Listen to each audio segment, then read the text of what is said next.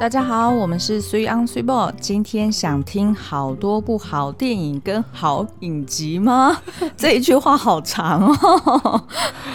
好啦，因为呢，我们大家都知道，就是呃，就是 Netflix，它几乎每个月都会在它的平台上面更新新的作品。嗯，那呃，有一些可能是已经播出很多。就是播出很多次的那种电影，对，就是比较经典的老电影，它可能重新上架，或者呢，有一些是他自己的原创作品。嗯、那我们呢，就会时不时在上面去等，到底这个礼拜又有什么更新，嗯，对不对？然后就会赶快去追那些新的作品，然后赶快扫过一轮，看有哪些作品是很适合拿来聊，或者是我们自己呃追得很开心的。好，那所以呢，今天我们想要呃整理出五部嗯 Netflix 的新番之作，嗯，对，也就是刚上架不久的作品，对，然后要推荐给有五种需求的你哦。嗯、那呃这个五部作品呢，有的是纪录片，有的是呃实境秀，然后有的是动画。动画有的是影集，哎，有电影吗？这次这次好像没有电影哦，这次没有电影。嗯、OK，好，没关系。那所以呢？哦、有算啦，那个、啊、什么钢带应该算是电影。嗯、好，OK、啊。先爆雷了。好，那我们因为就是过去这一周哦，就是一直在狂推《机智医生生活》，然后跟那个《AV 帝王》第二季。嗯、那其实呢，还有其他很棒的新作品哦，所以我们今天就先不聊这两部了，不然大家听了也会觉得 你们是就只有这两部可以看吗？没有哦，其实还有很多其他作品哦。嗯，好，那我们就从第一部开始。好哦，如果你在追求最疗愈的作品。那我们要推荐的是《鲜榨香酥脆》，嗯哼，美国炸物巡礼。对，这个我们要先自首一下哦，因为我们其实很喜欢美食节目，所以基本上 Netflix 只要有。推出美食相关的，我们至少都会看个一集半集哦。那这个呢，是我们最新发现的。然后呢，炸物是我们怎么讲，算是禁忌的食物。嗯，因为我们就是自从开始这个对于自己自己的健康跟身材比较讲究之后呢，的确炸物就是结合了淀粉、油脂、糖这种东西的这种完美结合，我们就已经。基本上没有办法再吃了。对，嗯、所以我们呃吃最接近的是什么啊？譬如说，吃最接近的哦，譬如说我们曾经买过地瓜，然后自己回来用气炸锅去炸。哦。对，或者是那个呃速食店的汉堡王的鸡块。对，那个也算它是真的炸物。是是是对，对对对。嗯、呃，然后非常非常非常偶尔我们会吃一次咸酥鸡。哇，咸酥鸡真的很久没吃了。哦，上一次是在应该是今年，对。然后我们去西门町吃那一间叫什么？什么台湾咸酥鸡吗？台湾第一摊还是什么的？对对对。哦，我们那一天发了疯的点了大概五六种，但是那个也应该也是两年之内吃过的唯一一次。然后你看，距离现在也也已经又又两三个月过去了。嗯，对啊，所以。接下来也不知道什么时候能够再吃到。对，那为什么炸物会这么疗愈呢？我自己是觉得，第一个当然是因为它很重口味，嗯，就通常你很少会有那种炸的很清爽的，嗯、呃，对，或者是就是很除了那个日式的，比如说天妇罗，哦，我刚刚也在想这个，对，你在想的是新宿那一间吗？没有，就你老板带我们去，我在想的是那个，哎，那间是什么？韩舍吗？还是是 W Hotel 的？W Hotel 的什么？你多描述一点。呃、那个自助餐啊，我们不是有去吃？我们在过年的时候去吃的。然后他的那个哦，还是爱美，对不对？啊、哦哦，那个就非常的哦，他的那个天妇罗高哦，就是的确是也有邪恶的面衣，嗯，但是因为它本身调味没有很重，对，它就是留那个什么调味料给大家自己、嗯、自己去调整，所以就觉得哎，还蛮清爽的。是，但是炸物呢，通常还是就是。就是它是比较因为重油，然后也比较偏向容易重咸嘛、嗯，所以吃起来就觉得哎、欸，第一口很过瘾，第二口很过瘾，但是第三口开始就心理负担很重，或者是就觉得哎、欸，好像很适合要配个可乐，还是配什么啤酒，或者就会把那个面衣给它咬掉。哎、欸，对对对，或者是你知道我之前我们去吃那个台湾第一摊的时候、嗯，我那时候是含在嘴巴里面，真的吗？对。然后然后 savor 它的那个味道，就吸一吸，然后结果就不好意思把那个面衣给吞下去。可是，可是你吸的时候，你把油脂都吞下去。是没错啊，所以那只是心理作用、心理安慰而已。嗯、对，好，然后另外呢，我觉得炸物很疗愈的原因就是它。就是炸下去的那个声音哦，OK，sizzling，哎，对对对，然后还有捞起来卡哧卡哧的那种、嗯。我觉得口感应该是炸物对我来说最吸引人的地方，就是那个脆感，嗯、然后那个油油油脂爆开的爆开的那个感觉。对对。对对对，所以呢，我们啊、呃、就觉得说，哎，炸物其实它是少数那种食就是料理的方式里面是色香味。然后又再加上声音，嗯，然后还有很浓的哎香味，刚刚讲过，有点蠢，不好意思哦，osmic 就是色香味，然后还有声音、嗯、都同时面面俱到的感觉，对，然后就觉得说哇。很很强烈的那个重击感，就很就会想到那个什么啊，就是小小当家哦，那个日本动画，uh-huh. 对不对？就是每次他就是一被那个食物重击，然后就全身的或者食戟之灵，对，然后衣服炸开，然后就在那个食物上面赤裸的滚动。哎、嗯，说到食戟之灵，其实我追完全部了，所以如果这个听众朋友想要听我聊，可以在这个 Apple Podcast 五星留言，那我来。看看有没有这个机会可以好好聊一下《食戟之灵》，而且我觉得《食戟之灵》最就是最有梗的是，除了你这样子看，然后觉得它非常戏剧化的呈现之外，再就是你应该是可以去复制它的。很难哦，会吗？因为他们不是都就是每次看那种什么蛋包饭还是什么，就感觉好像很。很家常，但他们真的就是主主角光环太强了，就是怎么可能可以在那么短的时间做出这种料理？哦，对啊，那是时间限制啦。嗯。好，那这一部呢有什么特别啊？这个美国炸物巡礼呢，它的这个主持人，因为通常这种美食节目都会有一个主要的主讲的主持人，嗯，他带着大家，就有点像带着观众，然后去到不同的餐厅，然后去呃点他们的招牌菜，对对对，然后等于第一手就是。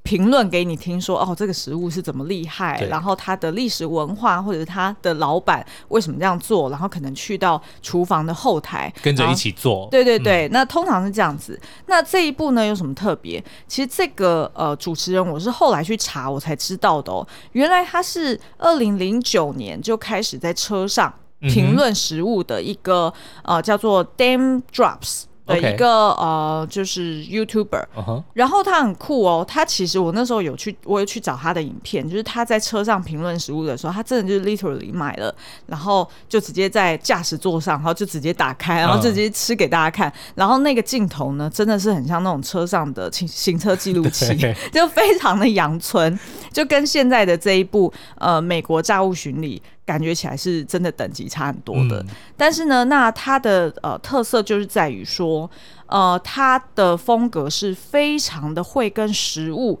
调情。没错，他把食物当成他的情人一样。嗯，他呢，其实呃，我描述一下他的外表哈，他其实是一个呃留着黑白大胡子的一个黑人，嗯、然后当然就是很魁梧的，对对对，比较就是应该是也是吃的。吃的蛮放纵的，因为这，因为他每一道料理基本上他就是完食，对。然后呢，他呃每次都会讲说，哦，他看到那个食物在叫他的名字，叮叮，然后他就会自己模仿那个食物在叫他。然后他还会跟主持人呃，就是跟那个厨师讲说，就是你先等我一下，就是 I I'll have a moment with it，就是我我要跟他有个私密的时间，我正在跟这个这。现在这一盘食物神交当中，嗯嗯，然后所以他就在吃之前呢，咬第一口之前，他会先亲他一下。然后就是把嘴巴揪的老高这样子亲一下，然后才开始慢慢的咬下去。嗯，那咬下去之后，他的眼神又非常的飘移，非常的魅惑这样子。然后就会摆出那种放弃说：“你给我吃这干嘛？讨厌哦，真的是很烦的。”然后接着把它吃完。对。然后呢，他的特色也是他很爱跟老板呛香，嗯，就一直说：“有这么厉害吗？啊？有看起来形容的这么厉害吗？”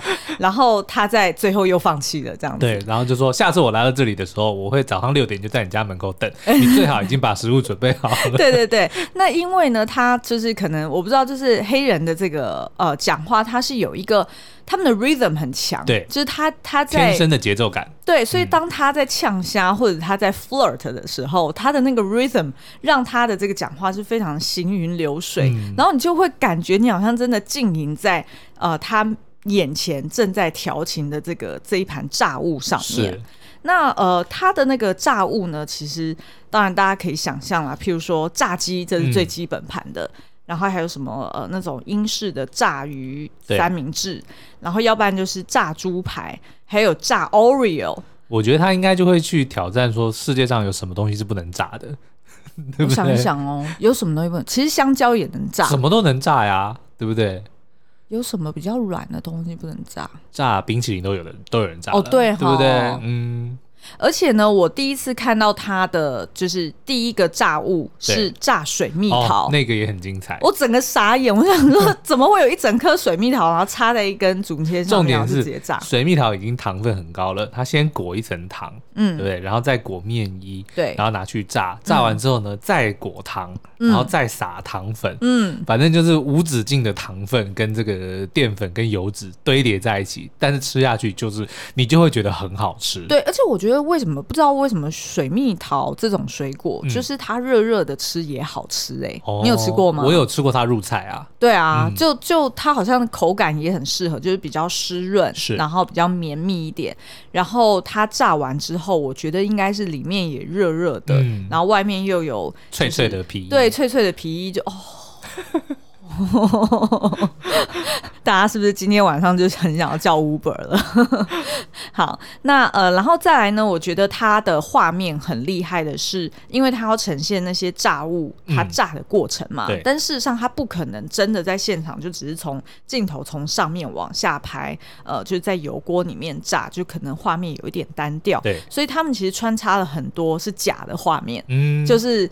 有没有像很像玻璃箱透明的那一种？另外去拍的吧？对对对，然后里面都是油会在翻滚，嗯、然后他再把那个食物浸下去，然后用非常非常急速的那种慢动作去拍，然后所以你就可以看到它被炸的那一刻，嗯、它的那个食物是怎么变化，是，然后还有那个油脂是怎么跳动的，就觉得哇，这真的是一个视觉的饗宴。对。嗯那总共呢，它有一季，然后八集，每一集只有半小时。然后我觉得其实是蛮适合配饭的哦。对，然后它的这个这个炸物巡礼，它的做法是，他会到不同的城市里面去挑几间餐厅哦，对，嗯、然后去吃他们的招牌菜，最后再由他自己这个自由心证选出。对对对，非常的自由心证，选出这一集他觉得冠军是谁哦。嗯、那这个像比如说我们看的第一集里面啊，就我记得有什么呃素食鸡肉炸、炸素。炸素鸡，嗯，然后有炸这个意大利饺、意大利饺子跟这个汉堡哦。嗯、那最后他选择他觉得最好吃的是素食，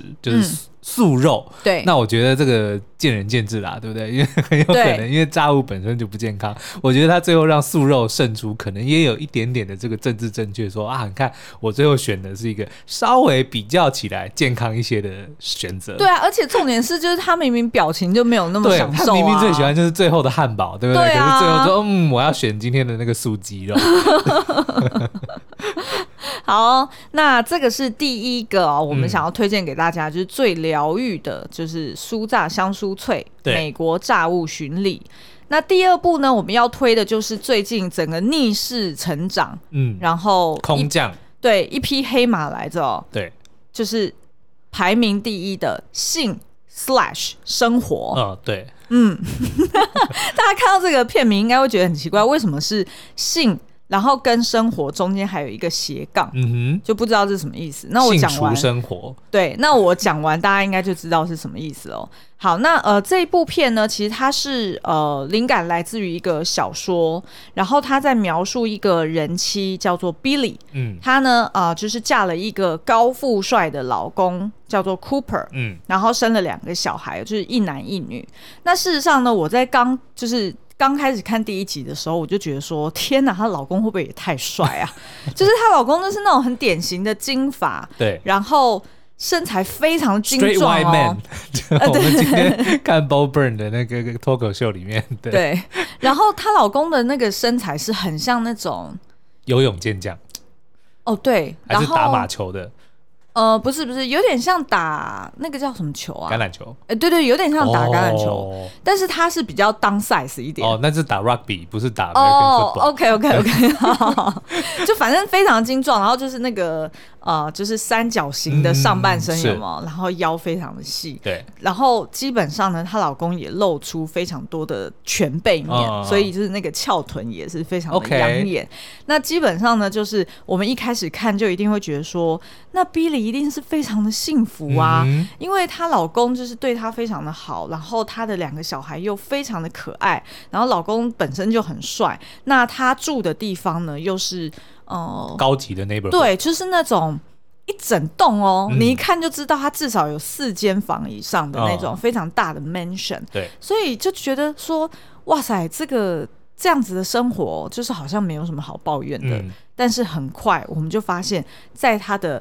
幻想当中，她回到了她年轻的时候，也就是还没有遇到她老公 Cooper 以及生两个小孩之前呢。嗯、其实她是一个呃非常自由自在，就是在纽约市里面的，有点像是欲望城市的呃 Carrie 那样子的角色，uh huh、就是基本上呃每两三天可能就可以遇上一个一夜情，OK，然后就非常的享受在这个各式各样的性爱里面。嗯那事实上呢，她其实有一个前男友，就是当初呃让她非常的伤心哦。但是这个前男友就是很典型的，就是坏坏的，然后是有点油条的那种呃男生。嗯、哦，那这个男生叫做 Brad。对。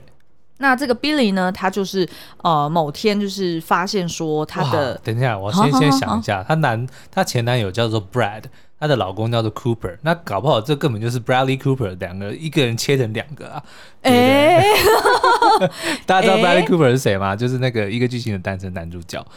哎、欸，对不对？欸、他们是不是故意的？搞不好是啊，对不对？因为 Bradley Cooper，Bradley Cooper 也有过就是居家好男人的造型啊，嗯、就是演那个他跟那个 Ryan Gosling 演的那一部，他跟 Ryan 什么车手的那一部？哦，末日车神，对，还是落日？反正 反正就是那两部的其中一部，因为那两部每次我们都分不出来，因为都是 Ryan Gosling 然后都是赛车的，都是跟都是开开车的，一个是骑摩托车，一个是开赛车。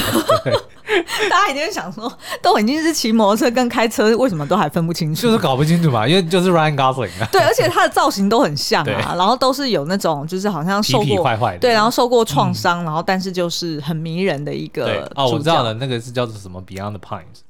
哦，OK，对反正他在里面演的是一个警察嘛，那他在里面那个形象就有一点像她老公，就是比较、嗯、比较正直，然后看起来比较单纯一点，然后。Bradley Cooper 在其他的角色当然也有那种坏坏的，就是坏坏的，比如说《最后大丈夫》对，或者是这个 《天龙特工队》哦，对对对，反正呢，就大家就想象，哎，maybe 就是你把这个人拆成两半好了。那所以 Brad 的这一半呢，就是前男友，对对对，前男友就是非常的油条，然后非常的坏，然后可是呢，这个坏是那种你会。发挥母性的，想要关怀他的坏，因为他本身就有过什么家庭的 issue 啊，就反正又是要找爸爸的啦。OK，我不知道为什么通常男生找不到爸爸之后，然后他就会变成一个在感情上非常渣的一个哦，因为没有一个以身作则的人。Maybe，Maybe，对。那所以呢，对于这个 Billie 来说呢，他就开始在。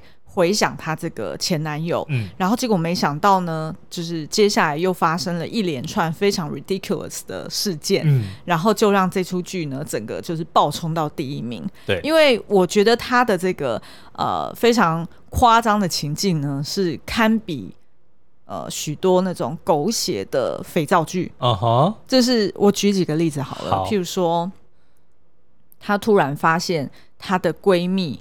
居然跟她前男友搞在一起，uh huh. 然后她居然不知道，然后她还当场就是。被她抓包，可是闺蜜跟前男友在一起，这有什么了不起的啊？就是因为她先跟她闺蜜讲说：“哦，我开始在想我的前男友了，哦、我不知道为什么我跟我老公的性生活没有那么美满，然后所以我就一直会不断的想我的前男友，哦、然后让我觉得很自责、很心虚。然后结果没想到隔天去找这个闺蜜要聊天的时候，就发现他们两个居然搞在一起。哦 okay、那是不是你会觉得说，What？我昨天才跟你交心，哦、然后你居然就跟我前男友搞在一起？那是什么跟什么。但是道德上没有任何问题啊，呃，因为是你的前男友，对，道德上没有任何问题。对，对，然后下一个更扯的来了，就是当他就是因为。遭受打击嘛，嗯、然后他就一个人狂奔出去，然后要到火车站，然后准备要自己要搭车回家。但是没想到他在火车站的时候又回想到他跟他前男友的这个呃翻云覆雨，嗯、然后结果就让他原本他。他本来就在哺乳他第二个女儿嘛，结果可能一激动，然后他的乳汁就流出来了，然后，然后，然后经过那个老妇人的提醒，然后就说，嗯，嗯，我们都有过这个时候，然后于是他就决定说，呃，我要赶快进女厕，然后去把我的乳汁挤完，对然后于是就对着那个 sink 就洗手台，然后就这样子，有点像在挤，就是有点像大家看的那个，就是反正就是挤母乳就对了啦，然后就往 sink 挤下去，然后旁边还有。有那种其他 OL 就说天哪，怎么那么恶？嗯，然后他就呛瞎呛瞎跟人家讲说，这个可是流动的黄金呢。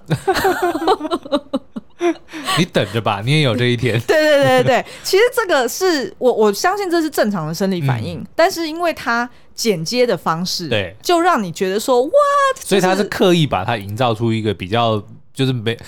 降低他的神圣感的感觉。我嗯，我觉得他也没有刻意要降低神圣感，但是我觉得他可能就是写实的去呈现说，哦，当你可能就是很兴奋、哦、或者是比较激动，对，对情绪波动的时候，那你的乳汁可能就分泌的比较快。Okay 然后这一集要黄，然后又刚好又刚好就是。她就在挤的时候，嗯、然后她那个闺蜜因为过意不去嘛，然后就冲进来厕所，然后就一打开就看到她在挤母乳，然后两个人就和好。对，所以你就觉得哇，这就是刚刚发生什么事情？怎么会一连串就这样？然后这也有没有互扇巴掌？哦哦，没，倒是没有，哦、那不够狗血啊！对对不对？哦，我跟你说，狗血的在后面，是不是？然后要有一个叫做 Esmeralda 的人，然后就 Esmeralda，我 why？反正就是这种很狗血的名字啊，对不对？哦。或者是什么什么 Valentine，对对对，就麻辣间谍，麻辣间谍里面的那个 A B 女优的名字。Anyway，就是我觉得他其实并不是要去丑化一个母亲，嗯，就是他也没有要丑化哺乳这件事，对。然后只是因为他要表达的是一个呃，就是身为人妻、身为人母，但是为情所困的。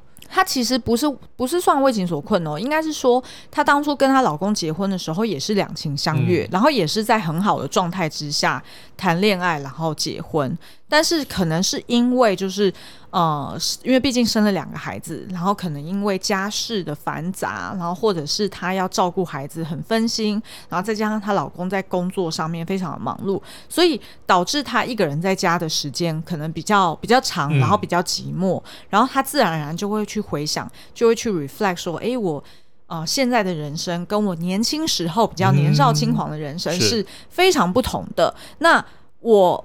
的选择是对的吗？嗯，他是用这样子的方式去讨论这件事情。对，那我觉得他之所以为什么他的片名，我记得是叫做《Time to Choose》，哦，然后又是把性跟生活中间加了一个斜杠。我觉得他就是想要去呃，去去描绘这件事。他是不是可能也想要在探讨说，那性跟生活到底能不能切开的意思？对，因为她跟她老公如果不谈性本身的话，嗯，事实上是。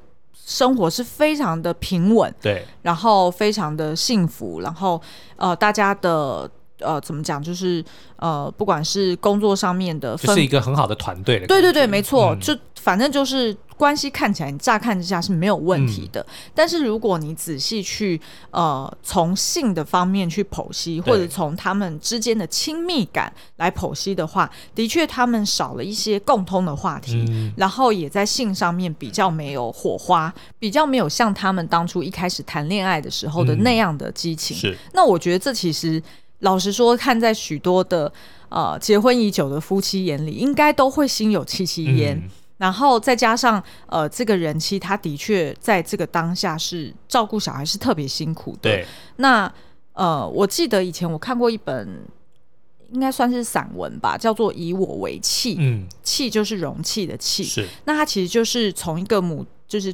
呃，初手母亲是这样讲吗？还是新生母亲？嗯。要怎么讲？新手妈妈。啊，对对，新手妈妈。Sorry，出手母亲是当小孩子已经不乖的时候，妈妈要出手了。哎呦我的妈！好，反正他就是从一个新手妈妈的角度去描绘她在照顾一个新生儿的那个心境，就是刚成为人母的心境的转变是什么？其实，在那个当下，其实身为一个女人，身为一个母亲，嗯，她是完全会觉得自己好像是一个机器的，嗯，因为你。你大概每隔两三个小时就要哺乳一次嘛，然后小孩随时就尿布啊，对啊，又醒来啊等等，对啊，所以基本上你的生活是完全以他为重心，嗯、你是失去了你这个这个这个人，对，或者是你这个呃作为妻子的一个角色，你可能就是完全就只是一个母亲，所以他才叫做以我为器，嗯，就是以我为容器的意思，就是说他的血与肉，他的奶全部都是。供给给孩子是，然后已经丧失了自我，所以我觉得他这个影集其实他也试图想要去描绘这件事情，嗯、只是因为他可能，我觉得他也很聪明，就是他知道这个东西你不能太，你如果太跨了那条线的话，就会被人家觉得你在可能歧视，或者是说有一些这种用不好的角度来想要去诠释这件事。对，然后二方面我想要补充的是说，他也不想要变得太。太太狭隘的观点，嗯、因为毕竟不是所有人都做过母亲，或者是所有人的姐妹，嗯、或者是你有过这个就是照顾婴孩或者是为人妻的经验嘛，所以他也希望把这个议题可以尽量大众化，嗯、大众化。所以呢，他就又包了一个前男友出现在他身边，然后于是他就好像陷入两难，要选择老公还是要选择前男友？嗯、但事实上，我不觉得他是要。呃，表达说你要选择哪一种男人，嗯，我觉得不是，而是他自己想要哪一种生活，对，以及他怎么去适应。呃，你选择了之后，然后你对于你所失去的，你要你怎么去，你怎么去看待这件事情？Okay. 就是你去哀悼他呢，还是你去藏在自己心里面去 savor 他，嗯、还是说用什么样的方式去？去去看待，那他一定也是不会不会有一个正确答案的方式吧？因为他如果想要让大多数的人都有共鸣的话，他绝对不能够说哦，答案就一定是 A 或者一定是 B，、哦、对，对不对，因为其实每个人都会有根据自己的状况不同而做出属于自己的决定。嗯嗯嗯。嗯，那我觉得呃，大家可以去看一下这个戏剧哦。我觉得呃，当然第一个亮点是。呃，就是有非常大量的 性爱场景，跟 AV 帝王是有得比哦。哦，真的啊？对，真的是有得 比。而且我觉得比较，嗯，我也不觉得他有比较偏向女性的观点的性爱，嗯、我我不觉得。OK，嗯，但是他比较偏向西方的性爱，这倒是毋庸置疑的。对，那所以如果对于 AV 帝王看的蛮。兴致高昂的朋友们也是可以来参考一下这一部，但是我觉得另外一个亮点就是刚刚讲的这个，我觉得就是性爱只是一个表面啦，一个 hook 把大家勾进来，就是注意到这个戏剧，但是事实上它底层还是有探讨一些，呃，我觉得是蛮私密，然后也蛮真实的挣扎。那呃，但是。毕竟它就是一个比较洒狗血的肥皂剧，对，所以有一些很夸张的情节呢，大家看看笑笑就好。是吗？比如说你刻意跳过的那一点，第三集中正面全裸，哦、我们要来到 Swibo 挑战，念念出他自己写的这个讲稿。好，在如果大家就是纯粹只是想要。开个眼界的话，嗯，maybe 你可以跳到第三集，然后大概是应该是二十分钟还是十七分钟左右吧。哦，然后呢，你会看到就是十七到二十分钟都有。好，anyway 呢，这个前提就是说啊，呃，Billy 的老公是 Cooper，嗯，他因为看到了 Billy 的日记，对，然后发现原来他还对前男友念念不忘，嗯，于是呢，她老公就呃私底下去。调查这个前男友，Okay. 然后也找到他了。于是呢，就在某一天跟踪在前男友后面，然后跟到呃那个呃健身房，然后还刻意在旁边举哑铃，然后还要举很重，但最后就尾随他进入到那个 shower 嘛。嗯、对，那结果探探查一下敌情。对，我觉得这应该是。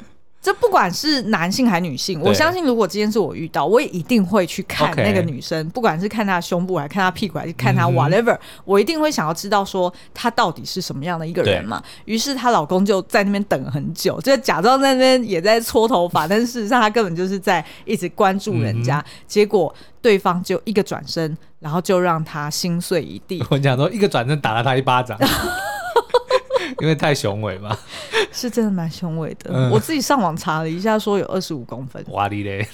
然后我也看到了，嗯、的确是有一点。呃，而且就是根据新闻报道说是真的，哦、就是他没有用替身，okay, 然后的确是正面全裸，所以你也看到他的脸，所以看起来真的就是他。那已经比 AV 帝王还要尺度还要大了哦？哦算吗？AV 帝王没有真的露出器官啊，并没有哦，就只有胸部有露出来。哦，哦那这一步这一步胸部就露得很频繁了，哦、所以就没有。OK，那我觉得应该大家赶快就是先。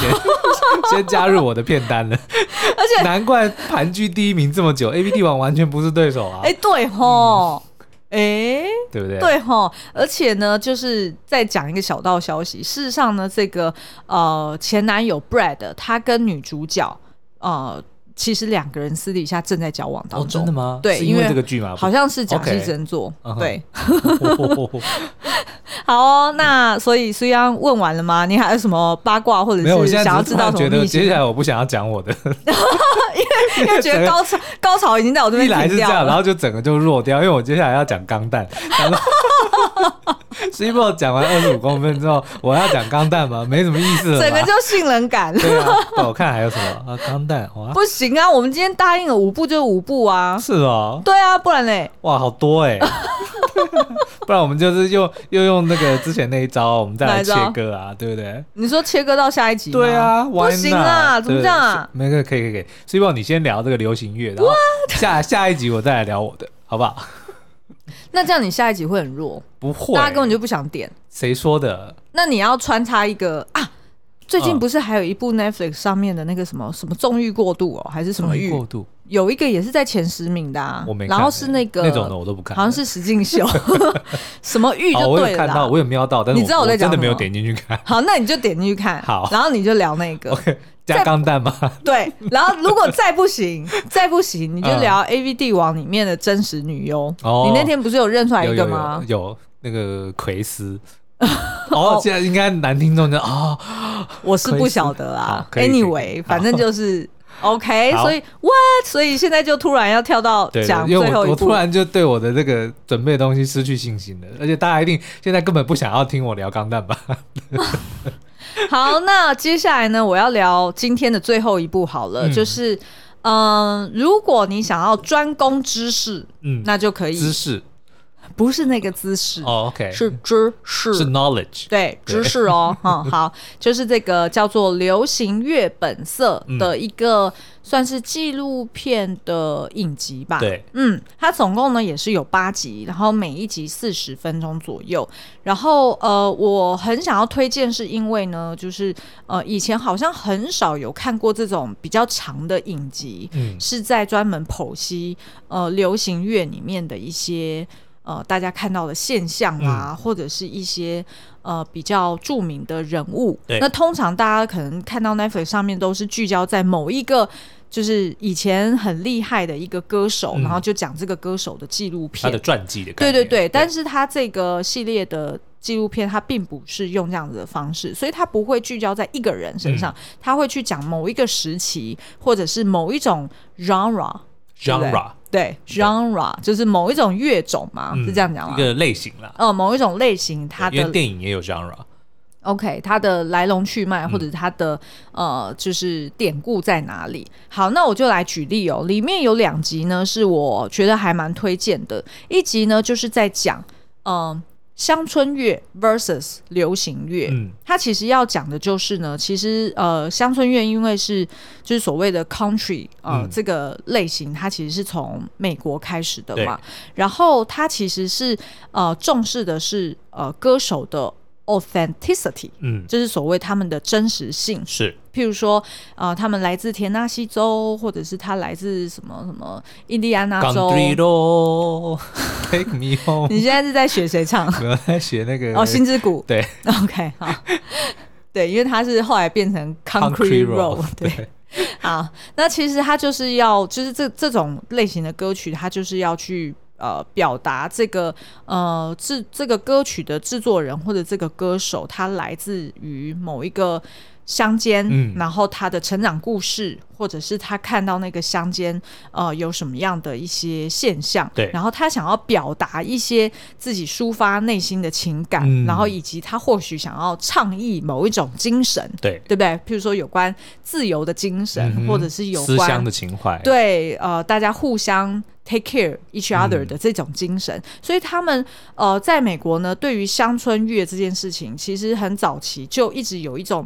就是比较坚持说，你要就是很符合这个本格派，嗯，就是你不能有太多有的没的曲调的变化，对，或者是那个乐器不能太移花。哎、欸，那不就跟我们的民歌有点像？哦，对对，对不对？对对对，有点像，嗯、因为它也是就是抒发一种。一种思想或者是一种情感，然后曲调就是它的那个风格。当然，每一首歌的曲调都不同，可是呈现出来的那种感觉却都很像。对，嗯、那所以呢，这个呃这一集呢，就是在讲说，可是呢，随着这个乡村乐它越来越发展到后期，其实，在每一个阶段，不管是呃七零年代还是到八零年代、九零年代，每一个世代都会有新血加入。嗯，像其实你知道，那个泰勒斯也是乡村歌手出身、嗯、哦，是啊。是啊，对啊，然后他后来完全就转型成就是 pop，是对。可是你可以从他的创作里面，还是可以感感觉到很强烈的这个乡村歌曲的风格。嗯，对，他会唱出很多他的故事，对，不管是他自己的家乡，或者说他个人的一些经历，对对对，其实其实跟乡村歌曲是很像的。是，然后呢，其实他这一集里面就是有描述到这个呃，Taylor Swift，嗯，其实他的前大大前辈就是陶丽巴顿，嗯哼，呃，也是一位呃非常知名的乡村女歌手，但是后来其实他已经大家都不认为她是乡村歌手了，直接就是认为她就是所谓流行乐。对，流行乐天后，或者是他，反正就是代表一切。嗯、那这个陶丽巴顿呢，他在早期的时候，他也是就是被一开始被呃定义为你就是乡村歌手出身，你就一定要唱这种风格，你就一定要走这种方式，嗯、一定要弹吉他。对，但是呢，他就知道他自己很有潜力，嗯、他也觉得呃歌曲随着时代演变，人们的。品味或者是人们的向往也会改变，嗯、所以他就带入了很多流行乐曲的一些元素在里面，然后就试图的去改变。而且在他之前也有其他的呃那个，就像对对对，也都是有试图要做这件事。那要么呢，有的可能就被那个美国告示牌，就是他们的那个嗯、呃、歌曲的排名嘛，就是。会直接就直接就讲说哦，你不符合乡村歌手，那你就被 kick out，、哦、对，或者是呃，我就不会颁什么奖给你，嗯、就是用这种有点像集体的压力去逼迫大家一定要走本格派。是，但是呢，其实随着每一个世代都有呃新人带出，然后大家也都试图在做各式各样不同的变化之后，哎，其实大家也就接受了说，哎，其实你本来就没有必要去限制创作者，嗯，你就一定是。走什么路线？就是那个线会越来越越模糊。对，嗯，那呃，我可以举个例子，我不知道大家有没有听过那个呃纳斯小子，叫做 Lil Nas，然后他有一首歌叫做 Old Old Town Road，嗯，然后他这个风格呢，就是。呃，叫做新的一个派别，就叫做乡村说唱。嗯，那是 country rap 的意思吗？哎，对对对，哦、真哦、是真的。然后它好像不叫 country rap，它叫 country trap 吗？OK，对，它好像就是它的名词不叫做 country rap，Okay. 但是反正就是这个风格。然后它的确，你如果大家有有兴趣，你可以去找来听，嗯、真的是很不同。但是你看得出来，它就是有。Country 的风格，嗯、但是他又糅合了很多其他的派别在里面。那其实我觉得他一开始就受到蛮多的排挤跟挑战，就是你这四不像，什么都都有，对对对，然后就说你就是不行，你就是怎么样怎么样。但是最后他还不是获得极大的成功，嗯、然后最后大家也都还是接受了。就就所以我觉得，我觉得先驱都是这样，我们的周董不也是吗？对不对？周董哦，周杰伦一开始的时候，人家也是觉得，哎，好像很奇怪。对不对？对就是自成一派。对对对，你说他是这个，他又不是；你说他是那个，又不像。没错。结果最后就走出了一个风，一个独特的风格，然后结果反而引起了所有很多新世代的人，就是朝他的方向去学习。对啊，嗯、所以呃，我觉得这一集让我就觉得特别有感触，就是其实很多创作者他们试图想要做一些创新的时候，其实是很寂寞的。是，因为大家不仅不明白他在做什么，然后觉得他很奇怪，对，然后还要。就是本来的这个那叫什么、啊、既得利益者吗？嗯、还是说就是本来就是占据这个山头的人，又要去批判他说，呃，你为什么要跨界，或者是你为什么要乱搞？其实这个东西不是只有音乐界，像你看影视也是啊。Netflix 刚刚要就是出来要拍电影的时候，嗯、全部人都在骂他们，对不对？结果现在。一堆大咖都往那边去跑。好哦，那另外一集呢，我也很推荐，就是斯德哥尔摩症候群。好、嗯，这一集呢，就是在说，就是瑞典这个国家出生的这个音乐人哦，为什么现在在全球的流行乐团占了一个非常重要的地位？嗯、我随便举几个例子好了，呃，譬如说 Britney Spears 的。Baby, baby, one more time. Baby, hit me one more time.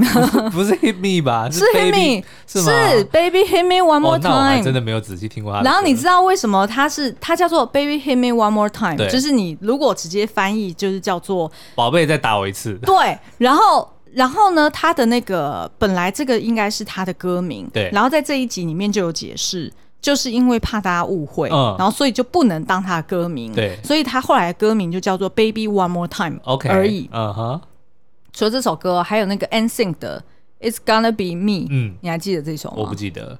嗯，我我现在也不记得怎么哼了。好好，Katy Katy Perry 的那个 Kiss a、uh. I Kiss a Girl。And I like it 你。你你有印象这个 tune 吗？蔡颂和上身。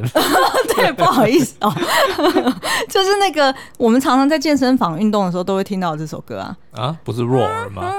哦，这个 Roar 也是也是、哦、也是瑞典人做的，哦、就是同一个人。我待会要介绍这个人是谁。好，然后还有他的那个呃，刚刚讲的那个 Roar 嘛，然后还有 Backstreet。Backstreet Boys，、哦、而且还有 Shake It Off 跟 Blank Space，对，哇哦，然后还有 Love Me Like You Do，Love Love Love Me Like You Do，哎、哦欸，那个不是有入围奥斯卡吗？还是得了？有有有有最佳哦，是吗？的对，就是那个啊，格雷的五十道阴影，我知道啊，嗯、我不晓得原来有有有，至少有入围，哦、有没有得奖我不知道。OK，、嗯、然后还有那个什么 Backstreet Boys 的 I Want It That Way，哇哦。I want it that way. Tell me why ain't nothing gonna blah blah blah. Tell me why. 好，我们这一集本来是为了要挽救我们的排名哦，结果看来应该是反效果。好啦，我要我要揭露了，就是这一连串的歌呢，是谁制作的？对，就是呃同一个呃出生自这个瑞典的呃这个制就是金牌制作人叫做 Max Martin，嗯。OK，然后呢，他其实是出生自这个呃瑞典有一个非常这名字一听就是艺名，谁会叫做 Max Martin？对不对？没有啦，我猜的，他就不是艺名嘛，那是他的真名，那就真的很厉害，对，真的很厉害，而且不止这些哦，就是事实上呢，他。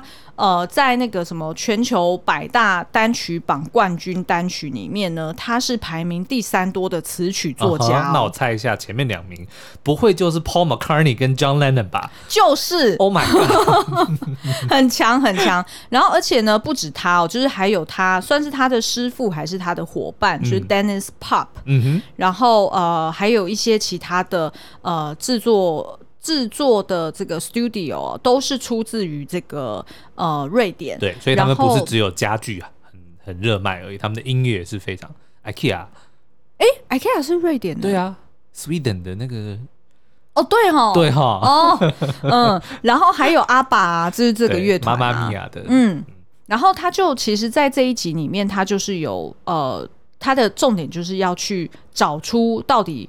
瑞典，它为什么嗯，在流行乐团的地位，在今就是在现今的这个呃世界上是这么的重要？嗯、然后他们为什么可以这么厉害？然后最后呢，他做出了一个呃，我觉得非常有趣的一个结论。就第一个，他说他访问到这么多瑞典的这些创作者，他发现他们都非常重视在工作中的玩乐。